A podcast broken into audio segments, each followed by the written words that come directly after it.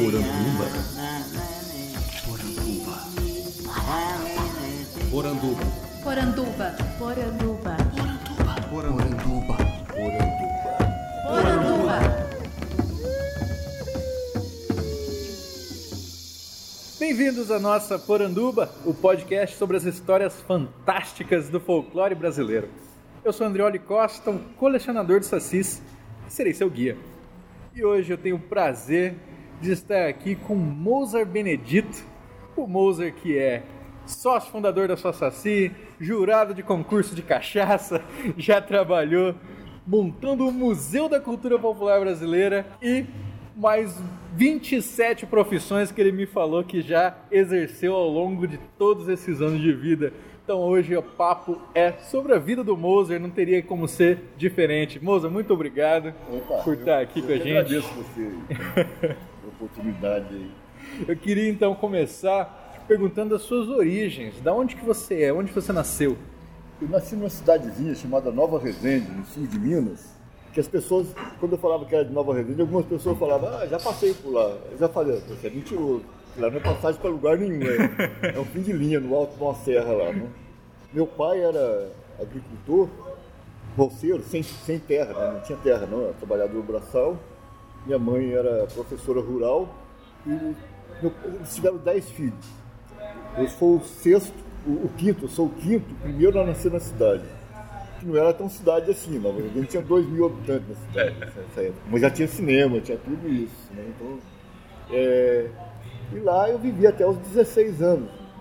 A gente, é uma cidade que só tinha curso primário, a gente construiu o ginásio, nós mesmos construímos o ginásio lá. Um padre liderou a construção do ginásio, nós mesmos estudantes construímos e tudo.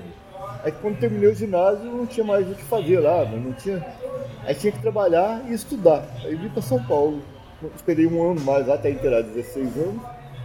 Aí me mandei para São Paulo para aventurar aqui. Hoje você tem quantos anos? 72, 72. feito um dia desse. O que, que você é, mais se lembra assim dessa sua época em, em Nova Resende? Aqui lá é gozado, que é uma coisa que, que é. A importância é enorme, porque toda a minha base cultural começou ali. É, é, meus livros, tudo tem muito a ver com Nova Resende. Tanto que o último romance que eu escrevi, chama O Mistério do Obelisco, é, narrei como uma criança de 7 anos, em 1954, lá, vendo aquele, aquele lugar assim, que não chegava nada. E, e eu tinha um monte de coisa que eu mesmo, assim, quando. Uma coisa que eu sempre lembro é que eu não conhecia mapa.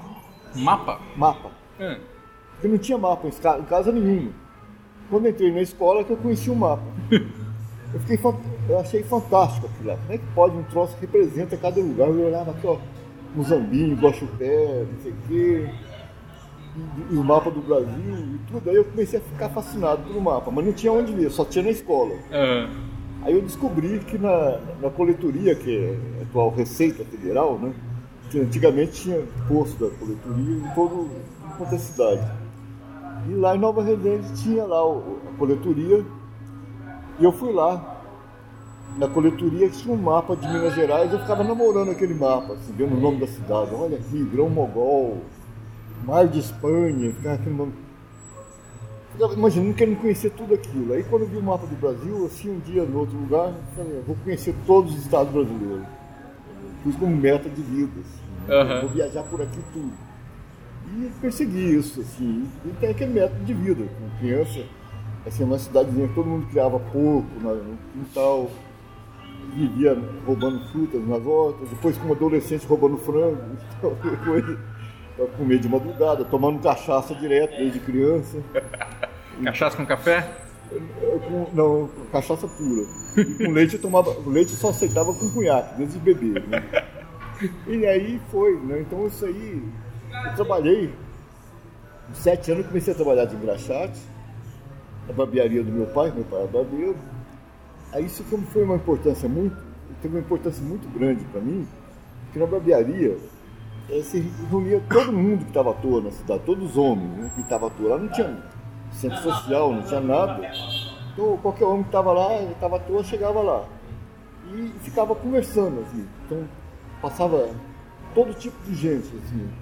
O, eu, depois eu fui aprender a trabalhar de barbeiro também, quando eu já estava com 14, 13 ou 14 anos. Aí, eu- um cara que eu tava, fui aprender a trabalhar de barbeiro, ele era um jagunço. Que tinha, todo mundo sabia que todo mundo que morreu com tiro no gogó foi ele que matou. E ele andava com 38 na cintura. Então foi um dos caras. Esse era bom de tiro, hein? É, foi um dos caras que eu aprendi a fazer barba, para ser barbeiro também, né? Então, o outro era um fiscal lá, que, que se arriscava, porque tinha fila enorme. Mas ali se comentava de tudo, então tinha os tropeiros que iam lá, os ex-tropeiros, que já era tudo velhinho, já substituído pelo trem, pelos caminhões. Eles contavam a história de tropas. Então tem um livro, um romance sobre tropeiros, baseado nisso que eu vi lá também. É, tinha o, esses jagunços, tinha o médico da cidade, ia lá, comentava sobre os problemas de saúde do município, o juiz de direito que tinha lá também falava, o, o advogado das questões ali, os roceiros, o fazendeiro falava do preço do café que estava baixo, o empregado do roceiro reclamava do patrão. Então é uma universidade. Sim. Meu irmão mais velho, que era barbeiro, quando ele mudou para São Paulo, todo mundo achou que ele tinha curso universitário, ele tinha curso primário.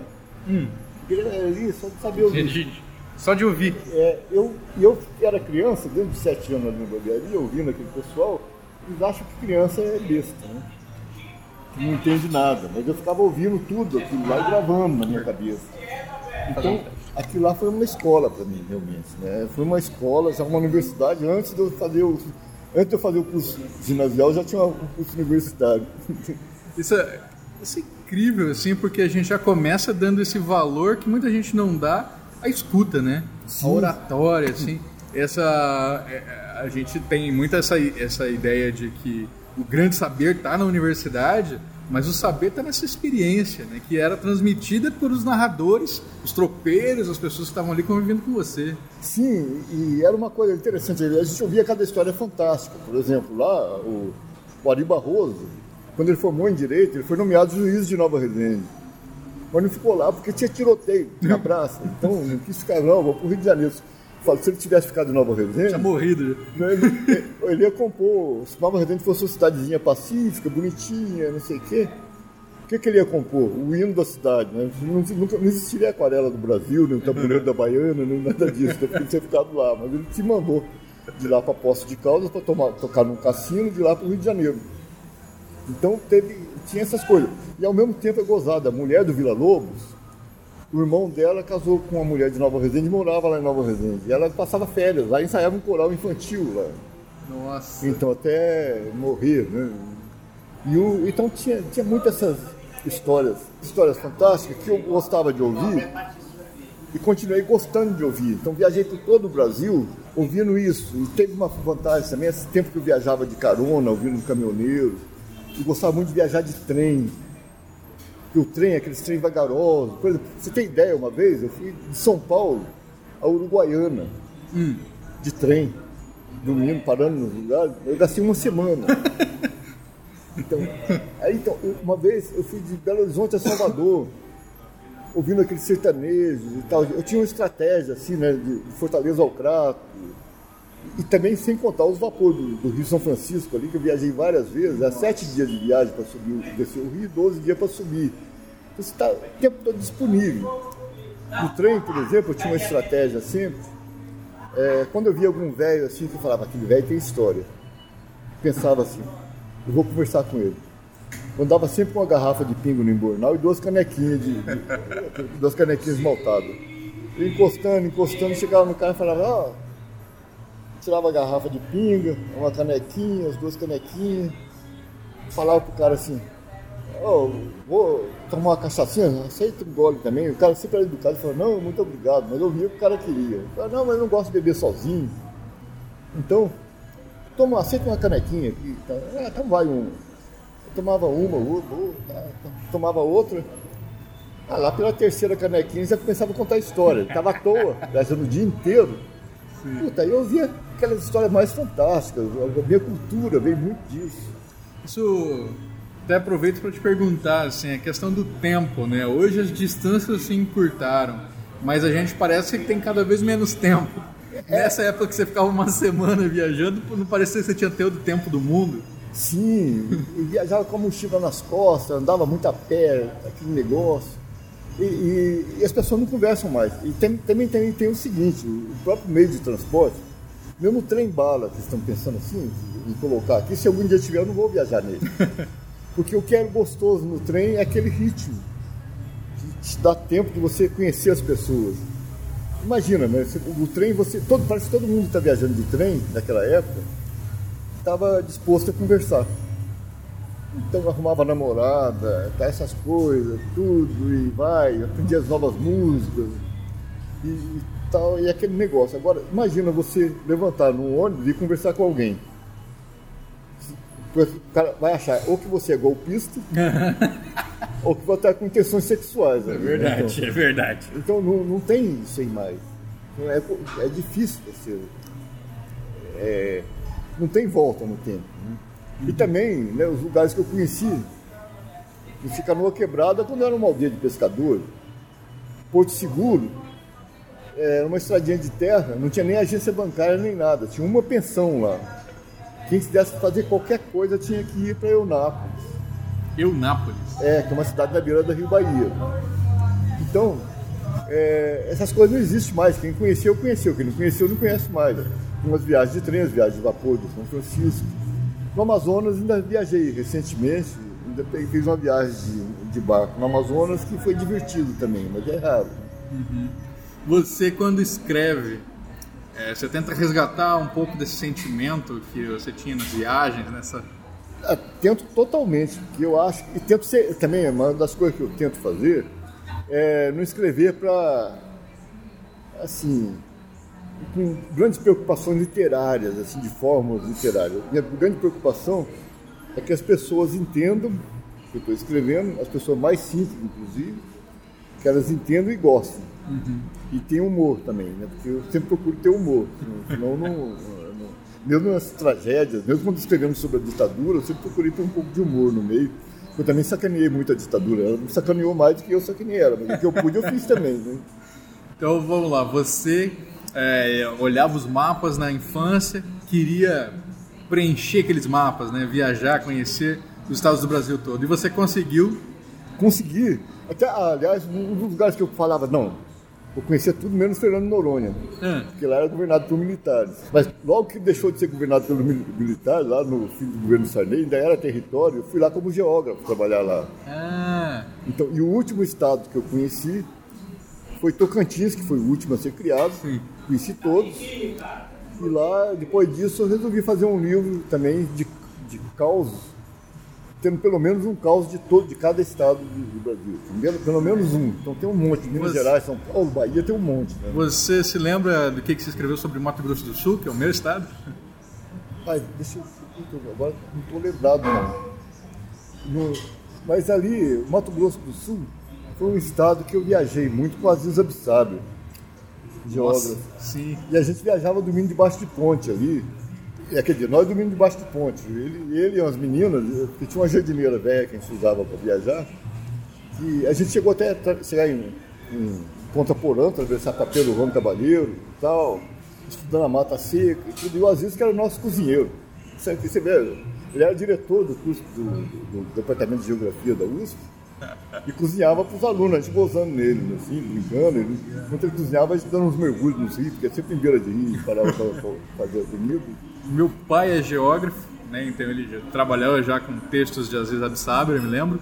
E quando eu fui trabalhar na, na Unicinos, lá a gente chegou a entrevistar o Thales Absaber, né? Que é o filho dele. É, é.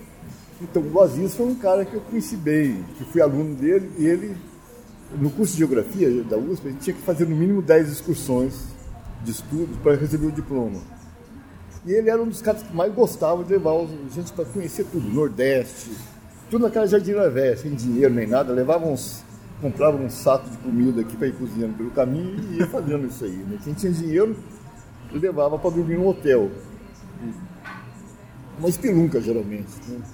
E tem e quando quem não tinha dinheiro dormia ou fora da jardineira ou dentro da jardineira, dependendo ali, né? encostava em algum lugar escuro e pronto. qual que é a importância de você viajar e conhecer seus outros Brasis, né? Para você não ser um, um alienado que só pensa em São Paulo, né? Só pensa nessas capitais, só pensa nesses grandes centros. É, é, a importância é justamente contatar o povo. Contatar com o povo. É, é, a partir do momento que eu comecei a namorar uma moça mais, mais refinada, entre aspas, ficou difícil, porque ela não queria dormir nessas pelucas. Né? Então, você, você dormir num hotel três estrelas, você não vai conhecer gente que vai trazer novidade ali. Pode até acontecer, às vezes acontece. Mas, por exemplo, a gente. É, essa coisa de você ouvir, conhecer a cultura de cada um, né? exemplo, ouvir os causos, ouvir falar dos, das assombrações que tem em cada lugar, os seres fantásticos que tem em cada lugar. Então, isso aí é, é muito enriquecedor. Né?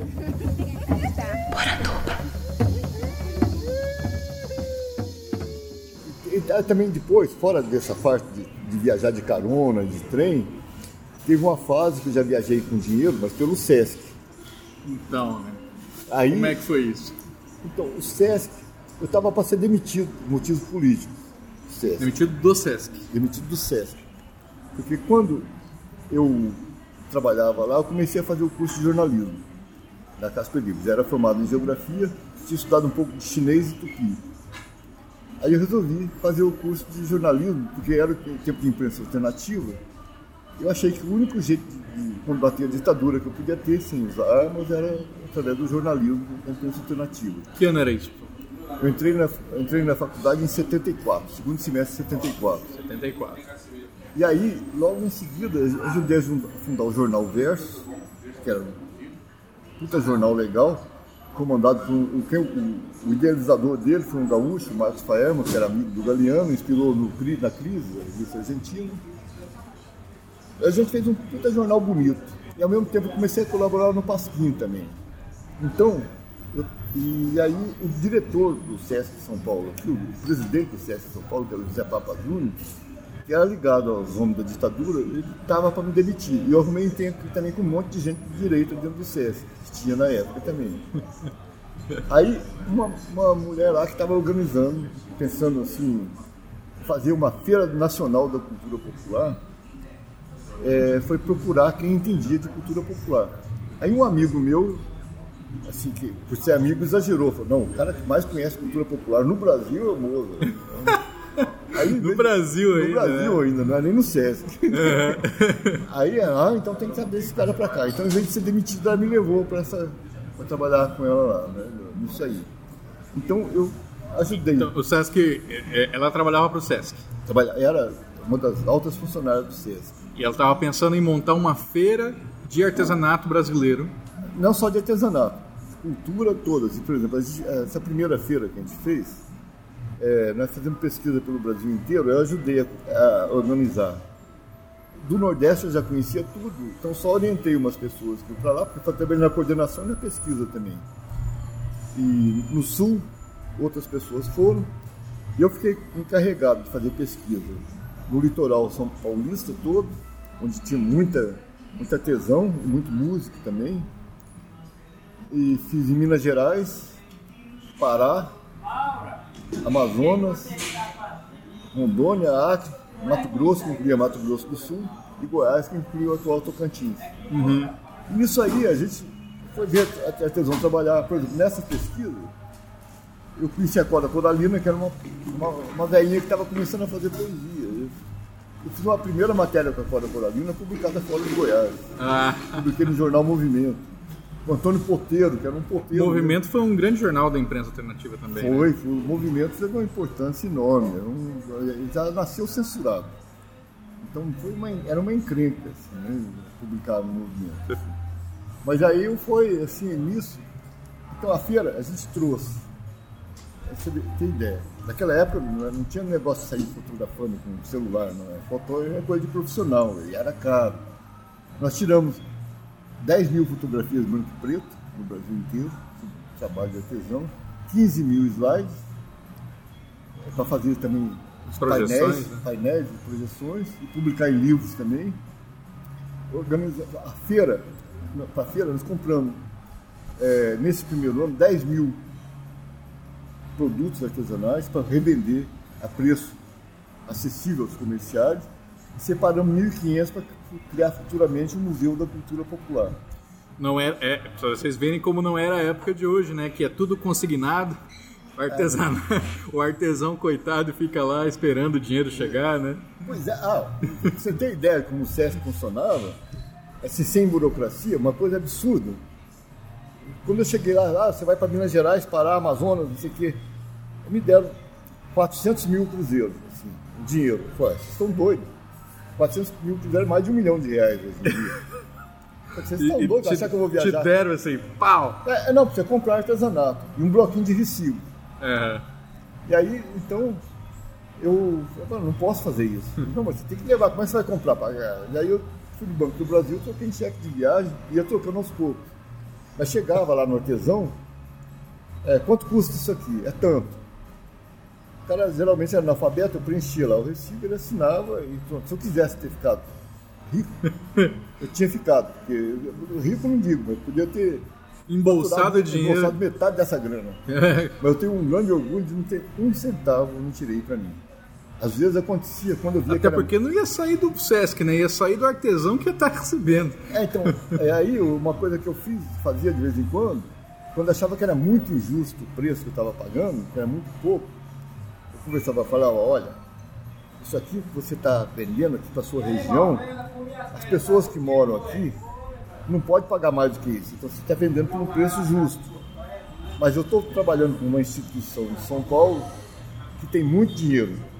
Então eu posso te pagar um pouco mais. Então, por exemplo, acontecia, por exemplo, no Vale do Jequitinhonha, pegar moringa lá, daquela antropomórfica, valia uma, uma maravilhosa. A mulher me pediu 17 reais, eu falei, cacete, 17 cruzeiros. Né? Eu falei, "Puta, isso aqui vale muito mais. Eu pensei, eu não posso inflacionar tanto. Aí eu falei pra mulher, lá, olha, é isso aí, vocês produzem aqui, assim funciona assim, então você gasta um dia inteiro para produzir uma, uma moringa dessa, o SESC pode pagar mais. Então o que, que vocês acham de eu pagar 25 cada um? Levaram um susto, porque tinha um cara de São Paulo que tinha uma loja de, de decoração de alto luxo.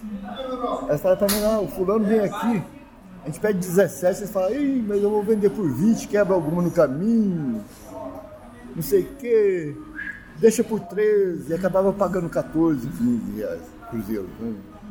Aí eu, eu cheguei aqui, fiz questão de vir na loja dele. Quanto que ele vendia, né? A mais barata era 180. Nossa Eu senhora. fui lá e falei para as mulheres lá. vocês- Eu voltei lá para o Vale do Jequitinhonha para falar isso para as mulheres. Falei, Pô, esse cara é um enganador, ladrão. Roubar dos burgueses de São Paulo, tudo bem, não tem nada contra, mas roubar de vocês, pô. Vocês trabalham o dia inteiro para ganhar. Às vezes racham uma moringa dessa, você perde o dia de trabalho, pra ganhar 17 cruzeiros, o cara pega- paga menos ainda. E, vende por 10 vezes o preço, né? É, mais, mais de 10 vezes o preço. Então tinha isso, né? Essa coisa. Aí, nisso aí, então, eu conheci também. Ah, bom, na, feira também a gente trouxe 49 é, grupos de bailado, assim, desde o boi de mamão de Santa Catarina até Ciranda do Pernambuco, levando grupos para trazer, Caiapó de Minas Gerais. Tinha 49 grupos que a gente trouxe e também é, um monte de gente, artesão, trabalhando na produção dos seus artesanatos ali. Então, uma tecelã de Minas, um, um cara que produz coisa de barro de, de alguns outros estados, tudo. Tinha- então foi uma coisa maravilhosa, sabe?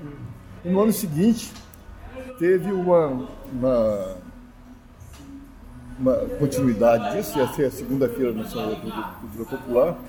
Aí compramos, fotografamos mais ainda, compramos e duas mil peças para montar o Museu da Cultura Popular.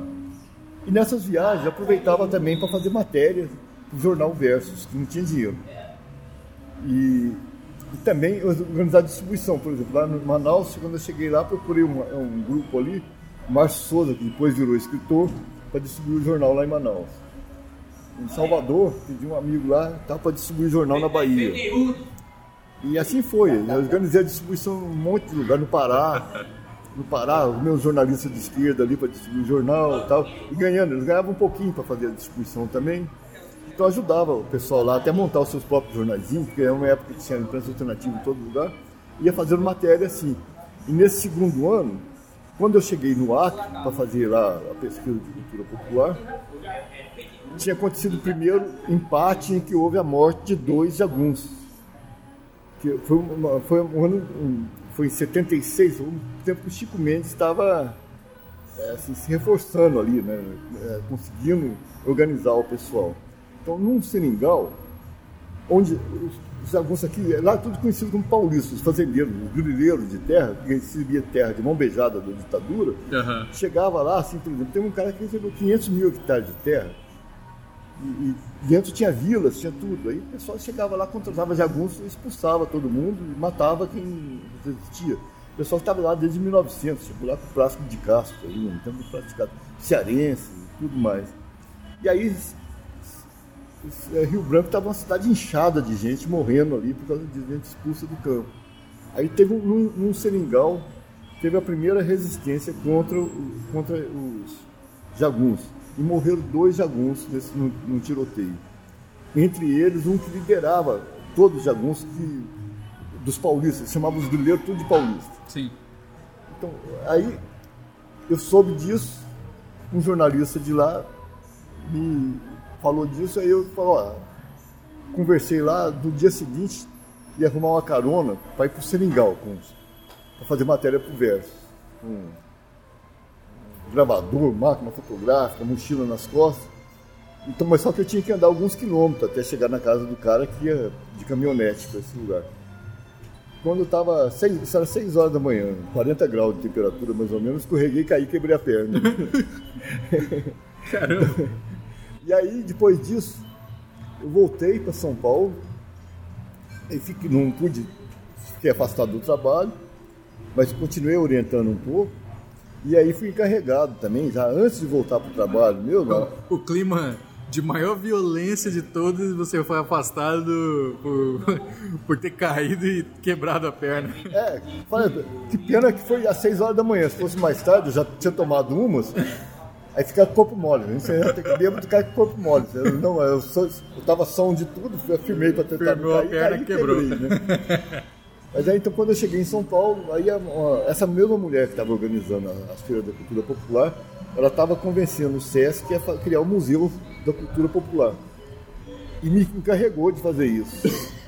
E eu comecei a fazer já, me organizar para fazer esses troços. Só que aí eu fui demitido por causa de uma matéria que eu publiquei no Pasquinho, da Papa Júnior. No Pasquim, não era, É. nem na, não era nem nesses outros que eram mais, mais revolucionários, né? Eu já fiz uma gozação lá, o cara não gostou, ele já vinha me, ele já vinha me perseguindo de minha coluna que tinha no Versus, mas é um dos editores do Versus e tudo. Mas aí ele.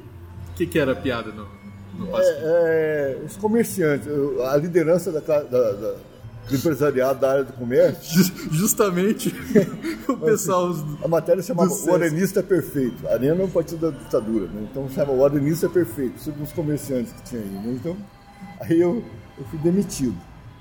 Então, por. E aí fiquei, não só fui demitido. Até porque não por acaso a gente chama. A gente fala que é uma ditadura cívico-militar e o cívico muito por causa do apoio do patronato. É, claro, eles que apoiaram, né? E, não só fui demitido, como entrei na chamada lista negra aqui.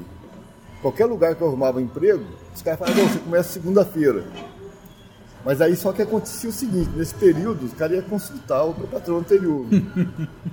aí então, ah, me desculpe, mas a vaga já foi preenchida, outra fechou uma vaga. Aí eu tive que mudar para o Rio de Janeiro, então, nessa fase também. Depois eu morei nove meses no Rio de Janeiro, até, mas também trabalhando no trabalho de viagem, assim. Ah, foi um trabalho muito interessante. É gozado, né? Que, a beleza que o tempo que não tinha internet.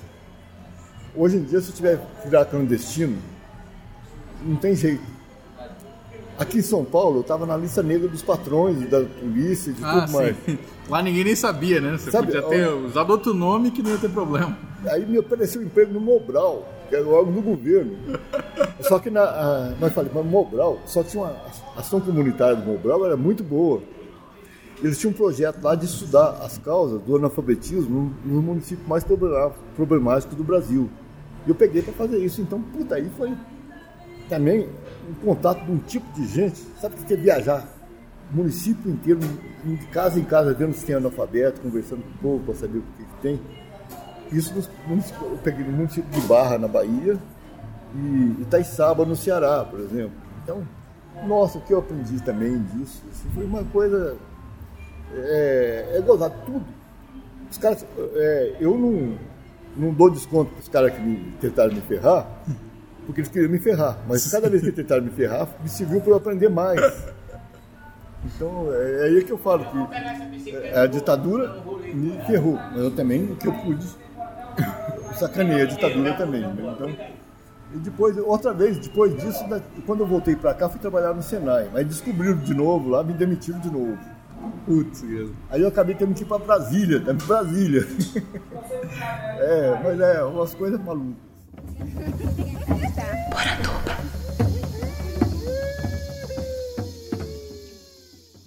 Vou aproveitar e falar um pouquinho sobre, sobre escultura na ditadura, né? É, uma coisa que eu estava vendo é quando assume a ditadura, a Comissão Nacional do Folclore é fechada porque era um antro de comunista. Ao mesmo tempo, depois, quando ela reabre, é, tem muito trabalho para a criação de museu. Né? Os militares foram trabalhar muito com, com museus de cultura. Assim. Eu tenho a impressão que é porque o museu é uma, é uma coisa estática, que está lá, né? é inofensiva. É diferente é. dessa cultura popular que é revolucionária, mobilizadora. Né? Não, é, eles encaram o museu como uma coisa assim mas a gente, por exemplo, o Museu da Cultura Popular ia ter lá exposição, mas ia ter gente trabalhando, oficinas, ia ter apresentações musicais, assim. Pensava em ter, organizar assim, um lugar para se reunir, todo mundo que faz embolada, outro lugar para reunir o pessoal que produz um outro gênero musical qualquer, chorinho e tudo mais. Então era para ser uma coisa muito viva e com muito debate também, uhum. estudos.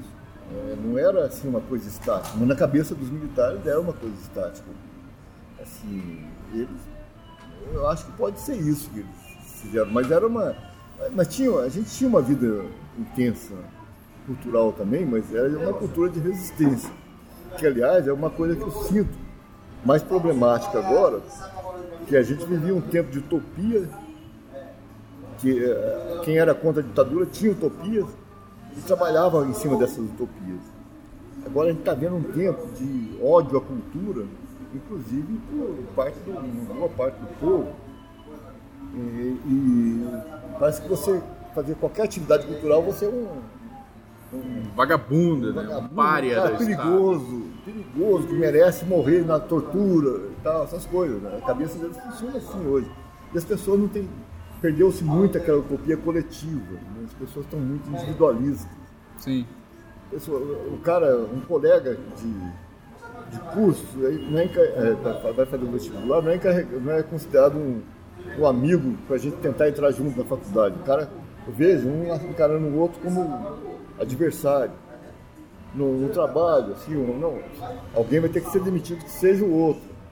Assim, no meu tempo, nesse tempo, quando demitia alguém por motivo político, às vezes a gente fazia. Saía todo mundo. Todo mundo. É. Vários casos assim, acontecia muito disso também, né, de protesto tudo. A gente tinha uma resistência, eu procurava ter, fazer, criar muita coisa, assim, como os jornais da imprensa alternativa. Eu entrei na faculdade exclusivamente com a intenção de fazer jornal alternativo. Aliás, tinha pessoal que ia fazer é, é, arte dramática, pensava em fazer um teatro de periferia para a partir dali criar uma, um clima de revolução cultural, não sei o quê. Agora você pega alguém que está fazendo o que isso? É, eu quero trabalhar no, dramático porque eu quero trabalhar na novela da Globo. Jornalista quer fazer por quê? Não, quero pôr minha cara na telinha ali. Né? É. Então, é, tem muito disso. É uma, uma coisa. Espero que a gente. Ainda não começou, né? A desgraça ainda total. Mas vamos ver como vai ser, como vai funcionar. Espero que a gente consiga se organizar e ter um mínimo de união assim, das pessoas que não, não gostam do que vem aí. Não ficar a gente brigando entre nós. Né? Uhum.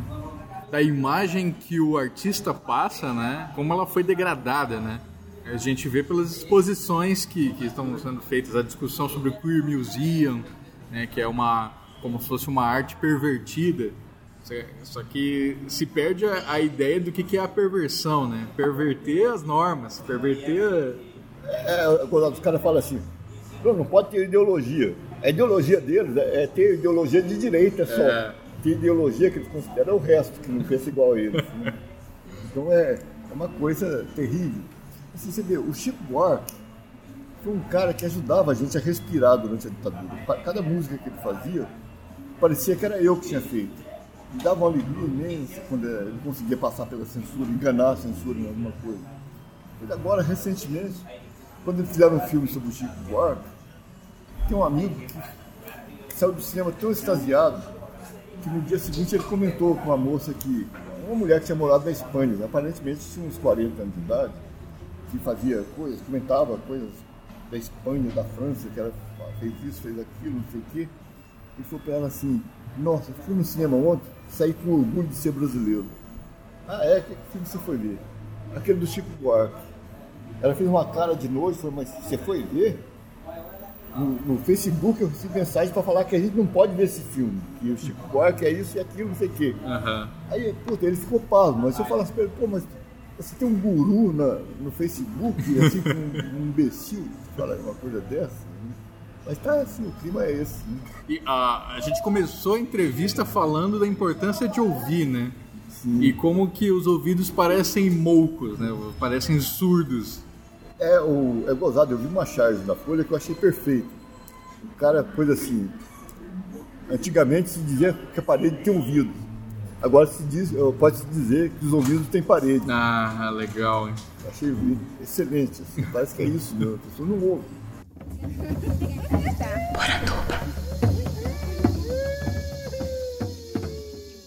E qual foi o fim do Museu da, da Cultura Popular? Ah, ó, ó, pra você ver.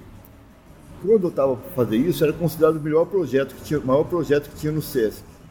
Quando eu fui demitido por causa disso, ele abortou o museu e das, das já tinha 1.500 mais 2.000, já tinha 3.500 peças para esse museu. Depois eu soube que no fim do ano, isso aí era é, fim de novembro, começo de dezembro, Aí eu soube que uma boa parte, aquelas mais bonitas, mais caras, ele deu de presente de aniversário para os amigos dele, presente de fim de ano para os amigos dele. E se, algumas foram parar em unidades do SESC, uma ou outra, mas ficou, abortou totalmente a ideia, não, não teve mais. E é uma, uma pena. Não sei se você conhece o Museu do Folclore lá no Rio de Janeiro. Eu fui lá uma vez, mas faz muito tempo. Então, é, é- é bom, mas a gente ia fazer uma coisa bem melhor, bem mais. Que é, é contido, né? Assim, é, um, é um espaço mais contido. Você... Aqui também tinha o Museu do Folclore, São É. Paulo. O Rossini Tavares de Lima, mas encarava aquilo lá como uma propriedade dele. Um folclorista encarava aquilo lá como propriedade dele. Porque, Aham. Apesar de funcionar num, numa- numa- num espaço público no Ibirapuera, na, na Oca, Era uma coleção particular, como se fosse. pessoa- ele deixava, por exemplo, na biblioteca que tinha fazia parte do museu, ele só deixava acessar quem ele queria. Ah, olha só. Então é uma coisa desse estilo, assim, acabou, é, acabaram é, tirando também o museu de lá, ele andou meio tentando funcionar em outros lugares, e lá tinha curso de folclore, tinha coisas, e- e- mas acabou fechando também, não, não tem mais. É uma, é uma coisa que falta muito, né? Assim, mais, a- mais ações de incentivo. Falta. É porque é, eu acho que também você vê, você você- eu como escritor, quando o pessoal me chama para fazer palestra em algum lugar, às vezes, eles acham que eu, que eu posso viajar de avião para não sei onde, pagar hotel de não sei o quê, chegar lá dar palestra, tudo por minha conta. Fala, gente, eu não tenho dinheiro, o escritor não tem dinheiro, eu ganho, eu tenho salário de aposentado do INSS. Aham. Livro não me dá quase lucro nenhum, nunca escrevi um best-seller. Vamos falar agora das suas obras escritas. Quantos livros você tem no total, você sabe?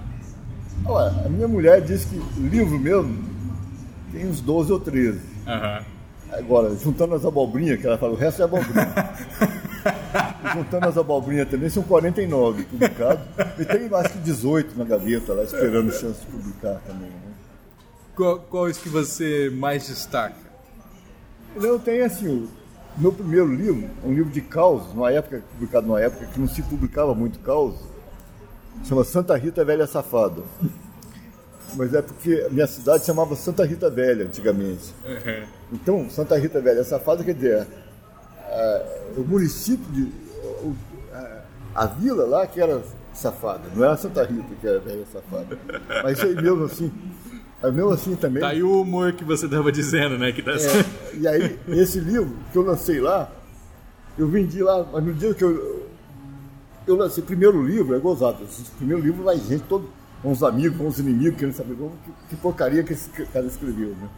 Eu fiz o lançamento aqui em São Paulo, vendi 360 exemplares aqui no lançamento, uma coisa, nossa, grandiosa. Aí a, aí a editora falou, ah, lança na sua terra também. Ah, vou levar uns 30 livros. Ah, não, leva 200 livros. Você tá doido. A cidade lá tem, nessa época já tinha 3.500. Olha, cresceu. E aí ela falou, você tá, é, você tá doido, não levar 30 livros. Não vende mais do que isso. Ela falou, não, mas você deixa na livraria lá. Você acha que tem livraria lá? Deixa numa banca de jornal. Você acha que tem banca de jornal lá? Então, negociamos, ela falou, não, você vai levar 120 livros. E não é que eu vendi os 120 livros lá Vendeu? noite. Olha Só- só. foi no sábado à noite, lançamento. Domingo de manhã só tinha gente braba. Os caras se identificavam com os personagens ali, né? porque era sobre povoado ali. E, e e até hoje, né? Eu publiquei, eu escrevi em, em 83, publiquei em 87. Assim. Primeiro livro, o Primeiro Santa livro. Rita. Santo de casa faz milagre? Faz inimigos. Até hoje tem gente que me odeia lá por causa desse livro. Então depois, esse livro foi um assim, né? O... Aí eu escrevi um romance. Eu achei, achei que ia parar nisso, mas escrevi um romance. Foi muito legal, me deu muita satisfação. Foi Pobres por Interverso. Que é sobre a vida de migrantes em São Paulo na época da ditadura também. Olha aí. Com humor também, tudo. Esse, é, muita gente que eu achei interessante, muitas pessoas que leram, jovens, falaram assim, ah, eu ia fazer. Até, vou dar um exemplo. Um amigo chegou para mim, pô, você fudeu a vida do meu filho. Como é que é? Você, pô, você fudeu a vida do meu filho. Fudeu a vida do meu filho porque. Eu falei, por quê? Pô, ele estava para fazer vestibular de agron- agronomia, leu o teu livro, foi estudar geografia. Legal. Então, um monte de gente viu cara foi estudar ciências sociais para partir para humanas, né? Então, esse livro me deu muita satisfação, não ter dado dinheiro também. né? Mas aí fui publicando outros, assim. Depois eu entrei mais numa fase de publicar sobre a ditadura, publiquei um primeiro chamado Ousar Lutar, Memória da Guerrilha que Vivi, com um Como é que chamava? Ousar Lutar, Ousar lutar. com subtítulo Memória da Guerrilha que Vivi. Tem um conterrâneo meu que foi preso político é, pelo sequestro do embaixador alemão de Suíça, outras coisas, ele era condenado a duas prisões perpétuas e mais 69 dentro de cadeia. Então todo mundo que entrava, quando abriu a, a fase de poder de visitar ele, porque durante o tempo era muito fechado, todo mundo que ia visitar ele falava, nossa, Zé Roberto, você vai ter que morrer duas vezes e viver mais 69 anos para cumprir sua pena. Né? Esse livro, e ele morreu quando o livro estava na gráfica. Morreu preso? Não, ele saiu, foi depois que saiu, ele saiu, né, ele escreveu esse livro. Ficou oito anos e sete meses preso. Depois, não, não, não que ele foi anistiado, mas é que a- as penas eram tão absurdas que quando teve, caiu, estava caindo a ditadura, teve uma revisão de penas. Então duas prisões perpétuas mais 69 anos viraram 15 anos. Ele já tinha oito anos e sete meses, então saiu condicional foi para Belo Horizonte. Esse livro é, foi reeditado pela Boitempo, é, foi pela editora Boitempo, a primeira e a segunda edições, e foi aí que escrevi vários livros sobre ditadura, e também quando fundamos a Sociaci, aí começamos, começamos a ver que tinha muita falta de livros nessa área de, de cultura, é, da mitologia brasileira. Então o Oi e eu começamos a publicar livros sobre esse assunto. E foi, e tem muitos livros de causa, Aham. Que é, Você, você escrevia de caos antes da, da sua Saci, bem antes da sua Bem Saci. antes, É. né? o primeiro livro, o Sociaci foi fundado em 2003. 2003. Os primeiros causos eu escrevi em dois- 1980. 20, 20 anos depois, 20 anos, praticamente. É, então. E aí então foi. E mais, ah, até escrevi também uma, um perfil biográfico do Meneghetti, o grande ladrão. Que Como é- era- Quem é Meneghetti? Meneghetti foi o maior ladrão da história de São Paulo. Ah, Ele era italiano, mas veio pra cá. Era um mito. Virou um mito aqui. Diziam que ele tinha, usava mola nos pés. Pra... Quando a polícia cercavam a, a casa que ele estava, ele pulava lá do alto, batia o pé com a mola na- no chão e caía na, Olha. da casa do outro lado. Claro que teve gente que falava pra mim que, que viu, né? que viu isso. É, obviamente era mentira, mas. Aí, só que é, quando eu descobri, ele, ele existiu mesmo. E, e lá em Minas Gerais eu já ouvia falar, quando alguém roubava algum, ô Meneghete, isso quando era criança, mas ele, a base dele é aqui em São Paulo, ele Que ano que ele era, ele, que ele viveu? nasceu no final do século XIX, viveu até 70 e poucos. E o último, a última tentativa de roubo que ele teve foi aqui ao lado da livraria da Vila. Tentou arrombar aqui e foi preso com 90, 80 e tantos anos também. E aí, é, então eu escrevi uma- um perfil biográfico dele, mas a- o grande detalhe que eu interessante nele é que ele é um cara humanista, é, anarquista, contra a violência, ele não, não assaltava pessoas, ele furtava, invadia casa de altas burguesas assim, e roubava joias. Obras de arte? assim? Obra de arte não, porque isso não, é, é meio difícil, né? mas joias e armas. Armas? Armas também, que ele vendia, mas ele usava arma, mas nunca dava um tiro. Ele era um cara assim, você tem ideia, ele teve dois filhos. Um chamava Lenine, o outro Espartaco. Espartaco? É, então, ele é um cara muito interessante. e- e- e bom dançarino, as crianças gostavam muito dele, as mulheres assim, gostavam muito dele também. Então esse foi um perfil biográfico que eu fiz. O outro foi sobre o Barão de Tararé, que é um gaúcho humorista que para provar que você é, ser de esquerda não é ser ranheta. Você pode ser muito bom humorista. também, Então, e, então, meus assuntos são mais variados. Sobre a dívida externa para movimentos Nossa. populares, assim, para o pessoal da- dos movimentos populares entender. o movimento. Ah, outro, outro perfil biográfico que eu escrevi foi o Luiz Gama, foi um, um Abolicionista. escravo, abolicionista. Uhum. Que Tá fez- voltando com tudo, né? Agora tem um filme, acho que inspirado na história do Luiz Gama. É, eu ouvi falar que estão fazendo isso, mas eu escrevi por, por- Tem uma editora chamada Expressão Popular que escreve livros para militantes. Para o povão, tem uma che- coleção chamada Viva o Povo Brasileiro, e as primeiras, os primeiros livros eram para vender a três reais. Só para qualquer pessoa poder comprar é, sobre pessoas que, que deveriam ser estudadas na história do Brasil e não são. Aham. Então me pediram para fazer sobre o Luiz Gama, que eu fiz e gostei muito também. Né? Então, ele e a mãe dele, né? mas a mãe dele não tem muita informação. Uma revolucionária baiana, africana na verdade, né? morava na Bahia, a Luísa Maim, que era uma negra livre, mas participou de todas as rebeliões negras do século, início do século XIX ali na Bahia. Então dele também foi outro livro que eu escrevi. Sem ganhar nada também. De graça, porque é para movimento popular, como do Barão também. Barão do Tararé também é para movimento popular, eu não cobrei nada. Então, é, você vê que eu fico assim, né? Na toa que eu não tenho grana.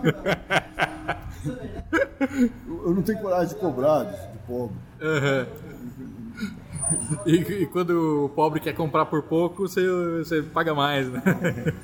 Ah, aí alguns eu dou livro, assim, quando eu vejo assim, a pessoa gosta do livro, mas não tem dinheiro, ah, leva. Eu pa- eu pago na editora. E o livro do Caminho do Peabiru já saiu? Está escrito esse, esse livro. Eu podia ter publicado ele assim com uma editora vagabunda, mas eu, é, foi escrito a quatro mãos, o Oi e eu. A ideia foi do Oi, fazer esse livro. Estudou muita física quântica para fazer uma parte do livro.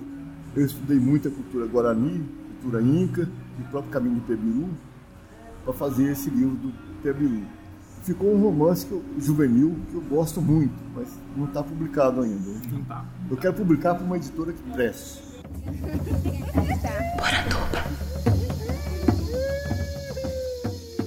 2003, vocês se juntam para fundar a sua Saci. Quem são os sócios fundadores? Mais- Éramos 13 pessoas. Estava lá o Ivan Vilela, uma turminha de Taubaté, uma turminha de São Luís do Paraitinga, Vladimir Saqueta, Saqueta. Márcia Camargos. Biógrafo de Lobato, né? Os dois. É, os dois são biógrafos do Lobato. Então reunimos lá. uma- Você, o Oi. É, o Oi entrou em seguida. A Oi foi depois? logo em seguida. A gente falou, não, temos que, assim, a ideia, ele não estava nem sabendo o que estava acontecendo, se ele tivesse, ele já ia- teria ido também. Mas lá mesmo, nós, nós temos que criar um símbolo para a Saci. Quem tem que fazer isso é o OI. O, o João Amado falou também, o João Amado, é um jornalista antigo, ele falou, não, tem que ser o OI para fazer isso. Aí ele já chamou o OI, então já ficou. Mas uma, um- em julho de 2013, numa noite gelada, geladíssima. Então, o que a gente consumiu de cunhaque, cachaça para fazer uma saci, E lá já surgiu, no ato da fundação, já surgiu a ideia de comemorar 31 de outubro como dia do Saci e seus amigos. Os seus amigos aí Seus foi amigos. proposta minha. Alguém falou, dia do Saci. Eu falei, não, não é só o Saci. Tem todos esses mitos ligados à cultura popular brasileira, indígena principalmente, tem que fazer parte disso. Então, 31 de outubro. Então, no 31 de outubro de 2003 mesmo, já fizemos uma primeira festa. Já, já teve festa no primeiro ano. Já teve, bom, já teve, antes da primeira festa do Saci mesmo, teve o grito do Saci. Aham. Em 7 aham. de setembro, fizemos o grito do Saci. Eu vi, eu vi uma matéria disso que o OAI me mandou. Muito legal. Então, aí o grito é pra- se contrapor o grito da independência, né?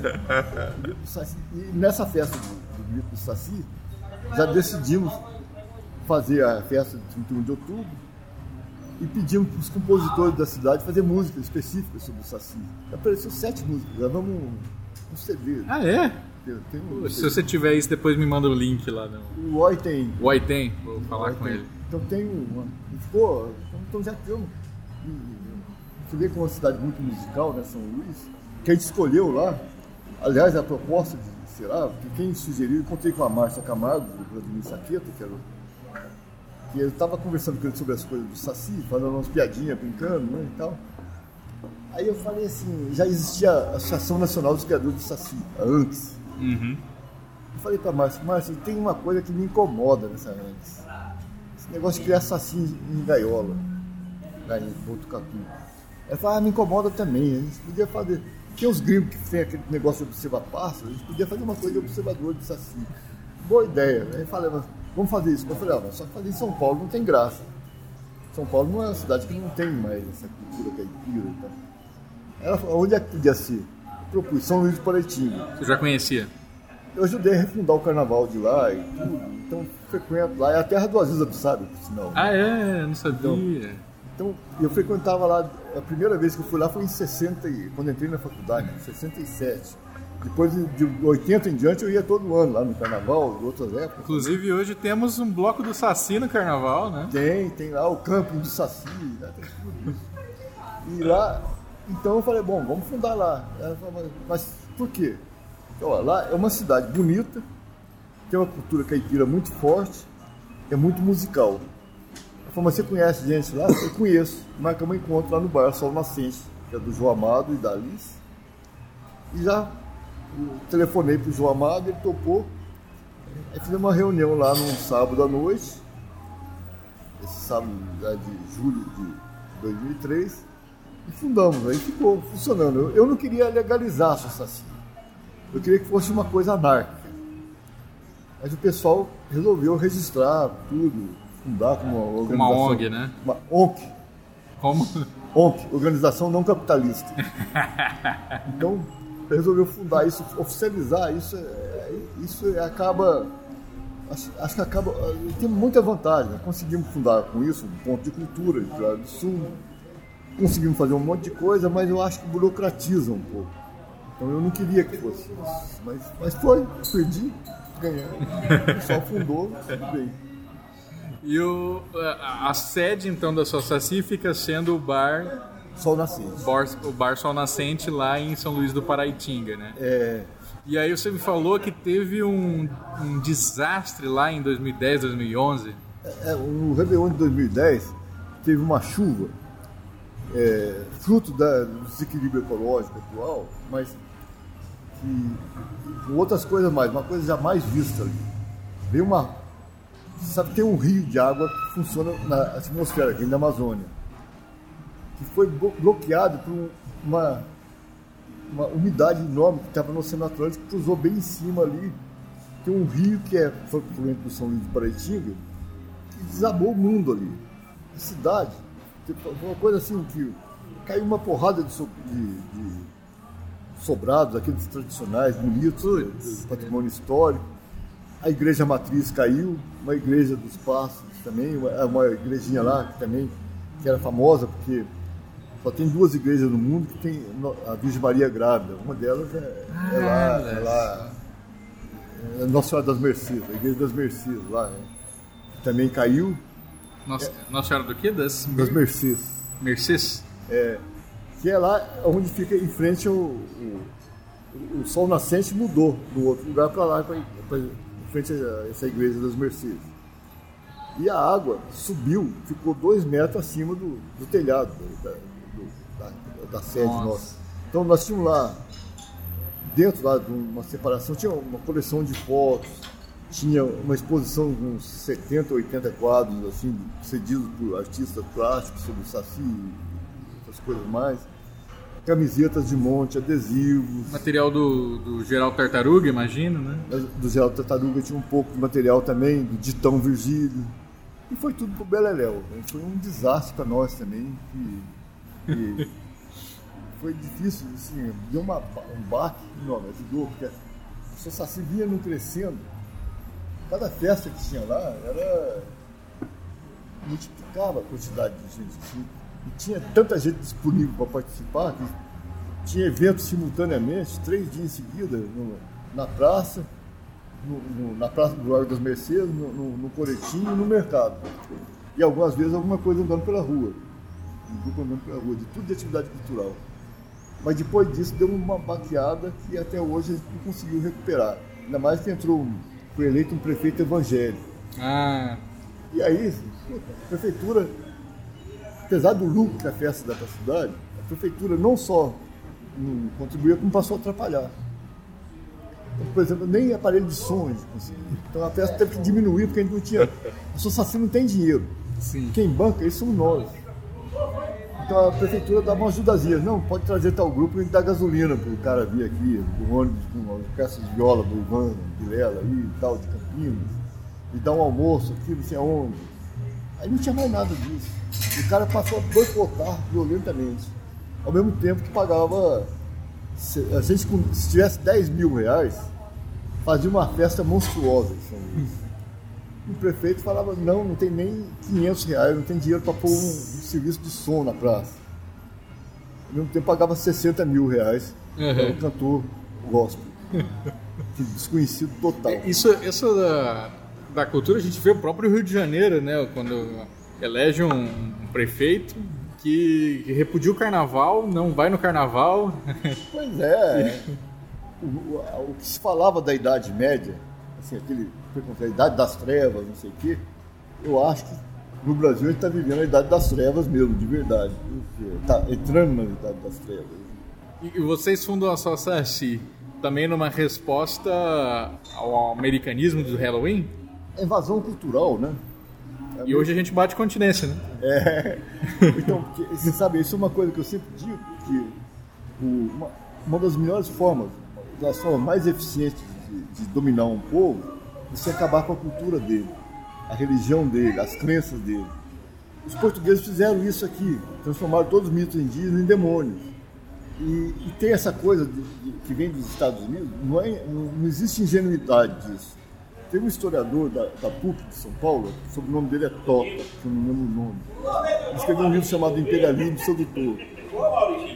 Ele mostrou, com base em documentação que ele descobriu lá nos Estados Unidos, que tudo, assim, até, até cantor que vinha para cá na década de 50, na época da Guerra Fria, vinha com o propósito de achar um lugar para encaixar, introduzir o domínio dos Estados Unidos. É, e eles voltavam para lá, eles faziam relatório. Os caras vinham aqui, todo bonzinho, assim, quintal, né? Os Estados Unidos mandavam o cara pro quintal deles, o cara vinha aqui, dava de bonzinho, ó, eu amo o Brasil, não sei o quê, samba, não sei o quê, chegava lá fazia relatório, olha, o caminho para dominar ali tal coisa. Então, é, o Halloween é, chegou com as escolinhas de inglês dos Estados Unidos, não as inglesas. E foi dominando as mentes até chegar um ponto. Lá em São Luís do Paraitinga mesmo, estava tendo festa, antes de 2003, estava tendo festa do Halloween em escolas públicas rurais. Nossa. Ninguém sabia o que, que era aquilo, mas recebia recomendação para fazer festa, festa do Halloween. Então fantasiava lá, por que isso? Ah, não sei. Então estava isso. Então a gente teve assim, essa coisa, inclusive o fato de a gente escolher 31 de outubro como data, o dia do Saci, é simbólico, não foi por acaso. Pessoal, tem gente que fala, não, mas porque de 22 de agosto que é dia do folclore. Não, não é folclore. É uma resistência cultural e nós vamos resistir. Então, dia 31 de outubro é dia de, de- de resistência cultural brasileira, dia do Saci.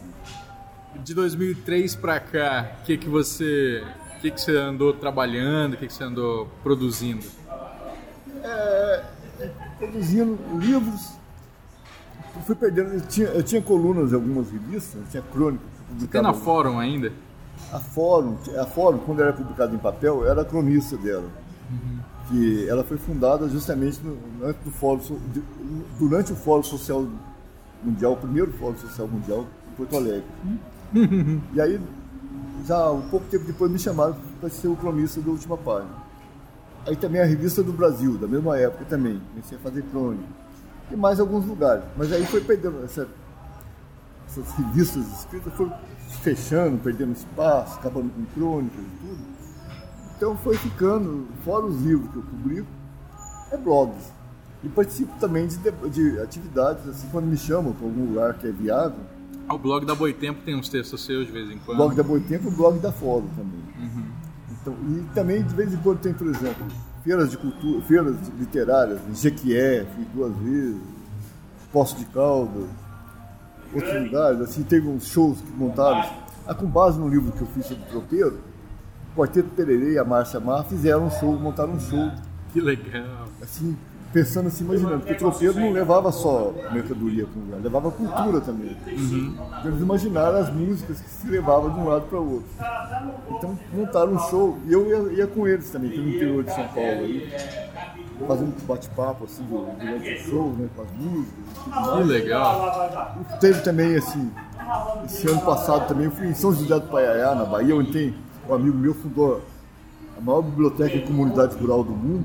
Uma cidade tem um, um- uma cidade não, um povoado de 600 habitantes, tem uma, uma biblioteca de 120 mil livros. Nossa. Mas que não é assim um depósito de livro, não. Ele fica faz atividade chamando, trazendo gente de toda a cidade. Que vizinhos, legal. Pra pegar o hábito de ler. Eu fui lá numa atividade assim, fiquei maravilhado coisa lá. Era criançada nunca tinha. Criançada que não tinha acesso a livro nenhum, nunca tinha entrado na biblioteca, de repente entra lá, ter acesso a tudo que eles querem, assim, de- e além de brincadeiras, shows, teatrinho, tudo mais. Muito legal.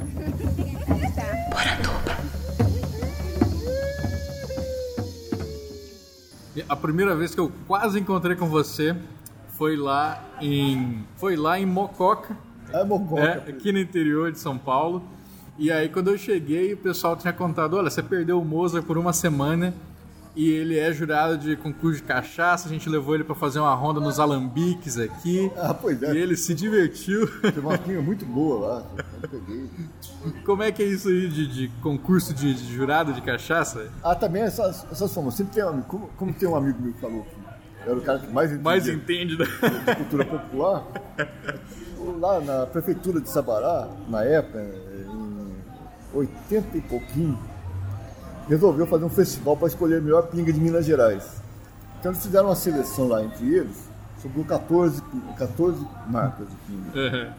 Aí um, amigo meu lá que me conhecia, o cara que mais entende de pinga do Brasil é o Moza Benedito. Me chamaram para ir lá. Uma semana antes do carnaval de 86, por aí. E aí, então, a gente foi lá. Feira, uma barraquinha com as 14 melhores pingas que tinha. Eles punham meia dose de pinga para cada um, aí gente dando nota, os jurados. Então, Só que a meia dose de pinga em Minas Gerais é mais do que uma dose de São Paulo. E tomavam a água, tinham um tira-gosto também e tal, para a barraca seguinte. E chegavam em algumas barracas que tinha uma pinga muito boa, eu falava, opa, essa meia dose eu não deu para sentir ainda. Foi mais meia né? Então quer dizer, eu tomei 14 meia dose entre aspas, deu, deu mais que uma garrafa de pinga. E ganhou uma pinga chamada Havana, que ficou famosa. E começou, ela começou a ficar famosa, eu tenho culpa do, do preço dela, que chegou a mais de 400 reais a garrafa. Nossa senhora. E começou a ficar famosa lá por causa disso, que Como a melhor- vencedora. A melhor pinga de Minas Gerais. que era a melhor pinga do Brasil na época, pelo menos assim. né? Então, até hoje tem as melhores pingas aqui. Então começou. O cara, o velhinho lá esperto, dono da Havana, só fazia 7 mil garrafas por ano. Não adiantava você querer comprar 50 garrafas, não, só no máximo duas garrafas por pessoa.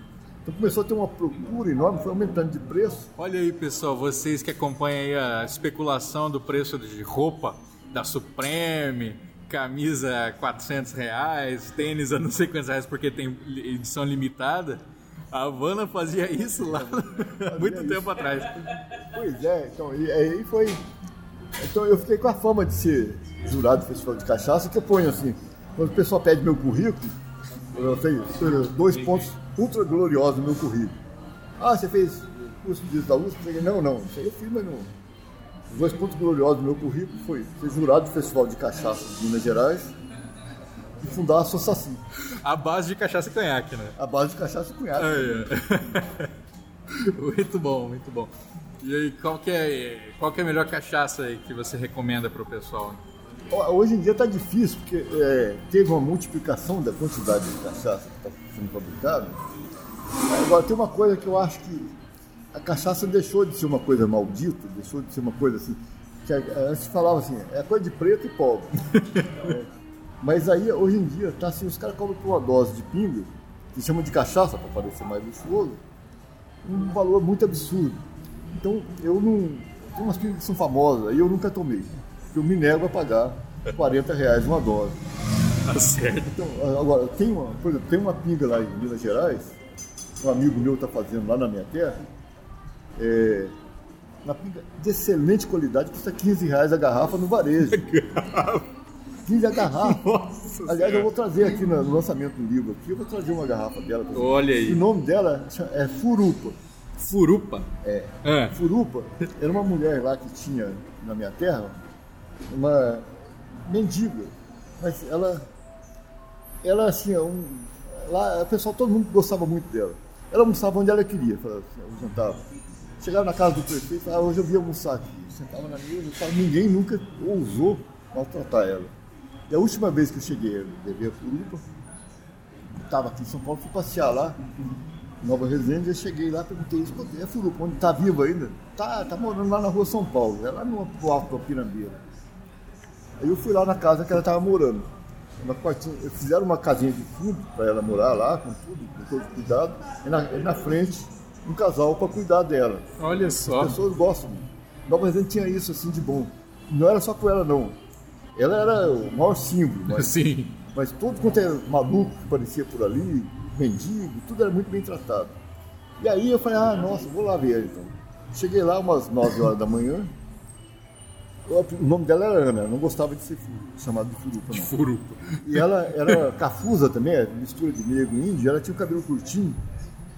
E na época que ela morou na cidade, minha mãe, quando era criança, falava, quando era criança, a furupa já tinha aquela cara. Nossa senhora, então ela Então, então é, viveu bastante. viveu bastante. Então, ela chamava Ana. E como tinha o cabelo curtinho, todas as mulheres na época chamava, é, tinha cabelo longo, é que começou a pegar- pegar o apelido de homem de saia. Depois virou Ana de saia. Então ela oficialmente é Ana de saia, mas também era furuca. Esse dia eu cheguei lá, falei, cara, o que, que tá morando a Ana? Ah, era. Eu falei, queria falar pra ela. Ih, ela tá dormindo ainda. Eu falei, não, então volta com a Esther. Não, não. Já passou da hora dela acordar. Cara aqui, vem aqui, vem aqui. Entrou, foi entrando no quarto dela lá e tal. Foi, foi entrando, mas antes falou assim, ah, foi bom vocês virem aqui hoje, que hoje ela tá fazendo 101 anos. Caceta. Eu falei, mas não vai acordar ela não, 101 anos, aí deixa ela dormir. Né? Eu não sabe o que, que é. É bom vocês ir conversando com ela, porque eu tenho uma. O pessoal que, que me contratou para cuidar dela me deu como uma obrigação. É que todo dia, a hora que ela acorda, tem que ter uma garrafa de pinga para ela, que ela toma uma por dia. Aí chegou, acordou, outra coisa que ela fazia é que fumar um pitinho de barro, um de corda. Acordou, me reconheceu, oh, sei, tal, não sei o quê. Acendeu o pito, começou a conversar enquanto o cara correu na venda para comprar pinga. Comprar aquela pinguinha que ela não tinha. Não tava no esquema ainda. É, pois é. E o fumo que ela fumava, nessa idade, na época fumava um cachimbo. tinha um cachimbo inglês, um fumo, um fumo holandês. Uma vez eu encontrei com ela na praça e falei, vamos, vamos namorar um pouco aqui, Ana. Ela toda suja ali, sentamos lá num banco. Falei, bom, já que somos namorados, vamos trocar os pitos. Deixa eu dar uma pitadinha no teu, você dá uma pitadinha no meu. Rapaz, eu dei duas tragadas no pito dela, fiquei uma meia hora tonto. Nossa. E ela na maior.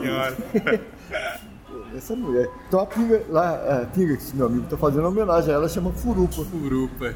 Tem a foto dela no rótulo. Tem a foto dela? No rótulo. Então, pra mim, assim, eu não, não digo que é a melhor pinga que tem no Brasil hoje em dia, mas é uma pinga respeitável. Olha aí.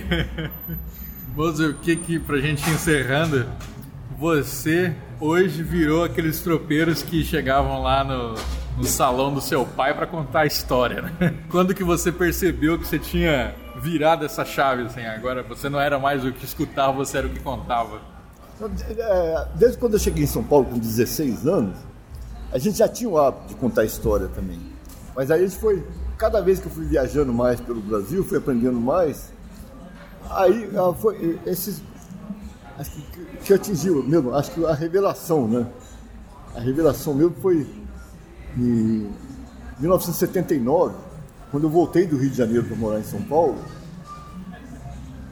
A gente alugou uma, uma casa aqui na, uma rua chamada João do Rio, uma rua de um quarteirão só, uma casa de cinco quartos, enorme. Então juntamos cinco pessoas, alugamos aquilo lá. Era três descasados, eu e uma velha maluca. Então, e, e- e era muito legal morar num lugar assim, porque você nunca fica sem namorada, né? No que você perdeu a namorada, já, a namorada de um outro cara já se leva uma amiga como quem não quer nada, né? Mas a gente se reunia lá toda vez, todo dia, toda noite, a gente se reunia para ficava lá contando história. E eu era encarregado de abastecer de cachaça, porque eu conhecia as fontes de cachaça boa. É, só de cachaça eu comprava 30, 35 litros por mês. Aquelas barriquinhas lá de pedra, as barriquinhas que eu usava para descansar elas um pouco. E tinha também o. Isso era só pinga, cunhaque cada um comprava, eu comprava também. Underberg é uma bebida que eu gosto, eu comprava também. E cerveja e vinho cada um comprava um monte. Então, então lá to- toda noite a gente ficava contando histórias. Aí, então, é, que eu fui demitido mais uma vez do Senai também por motivos ideológicos, políticos. E fui trabalhar, aí me apareceu um trabalho na Assembleia Legislativa de São Paulo, foi na época da, da primeira eleição, de 82. Então, em 83, é, eu arrumei emprego na Assembleia Legislativa, mas não gostei, achei que foi o trabalho mais inútil que já fiz na vida. Então pedi demissão, em plena recessão. Mas eu fiquei tão feliz, tão feliz, que, eu- que pessoas- as pessoas me falavam, por que que você não escreve esses causos que você conta? Aí eu falei, ah, isso é bobagem. Mas aí eh, chegou esse dia, meia-noite, todo mundo foi dormir, porque todo mundo tinha que trabalhar, e só eu que estava à toa. Eu estava alegrão, assim, não conseguia, tá, parecia que eu estava no orgasmo perpétuo, de alegria de sair da Assembleia Legislativa. Aí eu falei, ah, não tem nada que fazer, vou fazer uma- matéria pro Pasquim. Eu lembro que eu fiz uma matéria sobre o Barão de Tararé, terminou às três horas, mas continuo sem sono. Ah, vou escrever aqueles causos. Escrevi 20 e poucos causos até 7 horas da manhã. Na máquina de escrever, aquele tempo não tinha computador, nada disso. Aí fui dormir, dormi até as 11 horas da manhã, saí, arrumei uma matéria para fazer para um jornal dos Estados Unidos, voltei à noite, mesma coisa. Meia-noite todo mundo foi dormir, fiz a matéria para eles lá e tal, às três diante. Em três noites eu escrevi o livro, esse Santa Rita Velha Safada. Em três noites eu escrevi o livro Santa Rita Velha Safada, que foi, foi assim, minha- minha, revelação como contador de causas, aí escrito no caso, né? E que me deu muita alegria e muita encrenca. Maravilha. Moza, muito obrigado por ter compartilhado com a gente um pouco dessa sua história. Ah, eu que agradeço. Sei você. que É bom. Ah, é, Reunir um dia em volta de uma mesa de cachaça, vamos conversar mais. vai ser um prazer. Assim, Assunto tenho certeza que não falta. Ah, não falta não. Quem quiser te encontrar, procura você aonde? Bom, aqui, se for aqui em São Paulo, na Vila Madalena, nos botecos todo mundo me conhece, aqui nos botecos mais baratos. Né?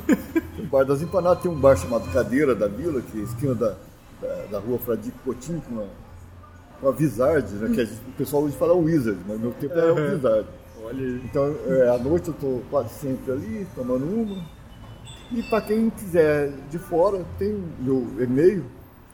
Bom, pode entrar no, no blog da Boitempo, pode entrar no blog da revista Fórum também, ou pelo e-mail é Mouzar, escreve M-O-U-Z de zebra A-R. Mouzar Benedito, tudo junto. Mouzar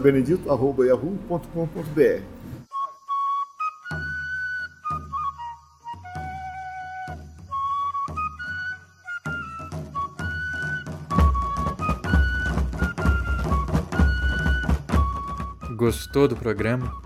Se gostou mesmo, faça como os nossos queridos apoiadores que assinam mensalmente o nosso plano no picpay.me barra colecionador de sacis e no padrim.com.br